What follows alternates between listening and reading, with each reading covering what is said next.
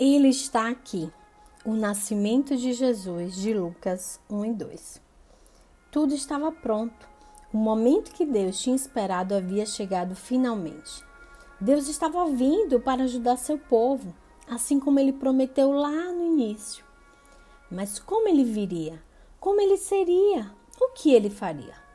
Montanhas teriam se curvado, mares teriam rugido, árvores teriam aplaudido com suas mãos.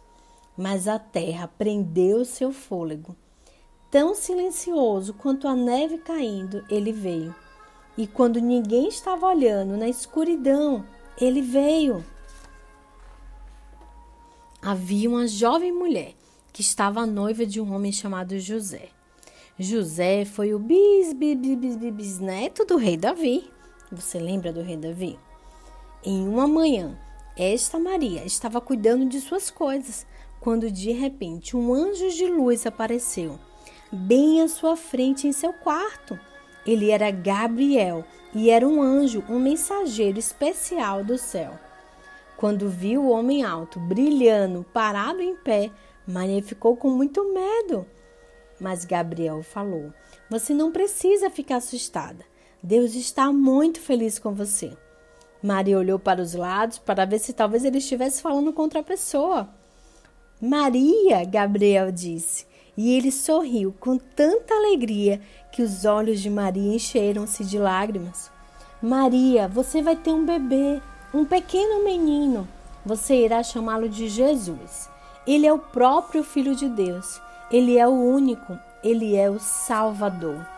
O Deus que lançou planetas no espaço e os mantém girando e girando. O Deus que formou o universo com apenas uma palavra, o que poderia fazer qualquer coisa do nada está se fazendo pequenino e está descendo como um bebê. Espere, Deus está enviando um bebê para salvar o mundo? Isso é tão maravilhoso! Maria disse e sentiu seu coração bater forte e a alegria tomou todo o seu corpo, toda a sua alma. E ela perguntou ao anjo: Como isso pode ser verdade? Como isso pode acontecer? Mas o anjo Gabriel respondeu: Alguma coisa é tão maravilhosa para Deus que ele não pudesse fazer? O Deus criador do céu e da terra, o Deus criador de todas as coisas.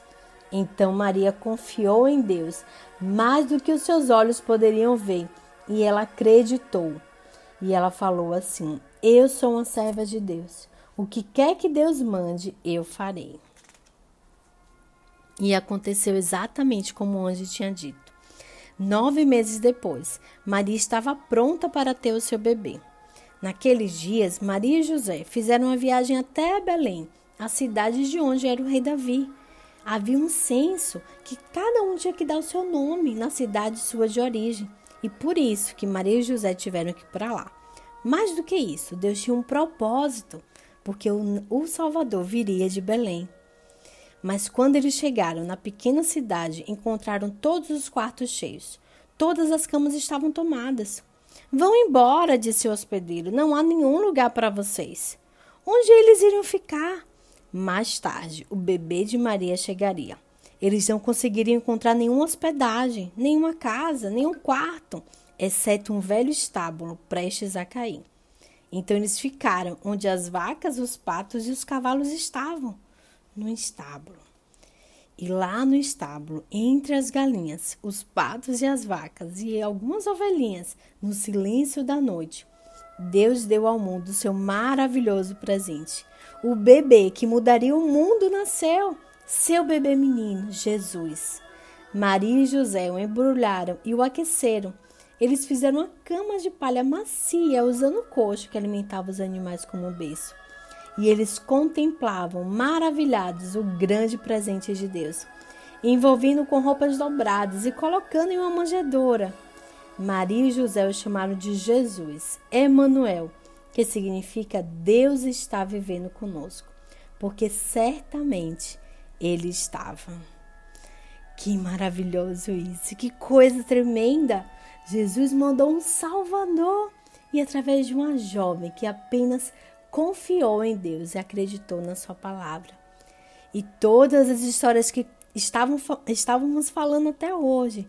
Estavam sempre sussurrando o nome de Jesus. Estavam sempre sussurrando a salvação que viria através desse bebê.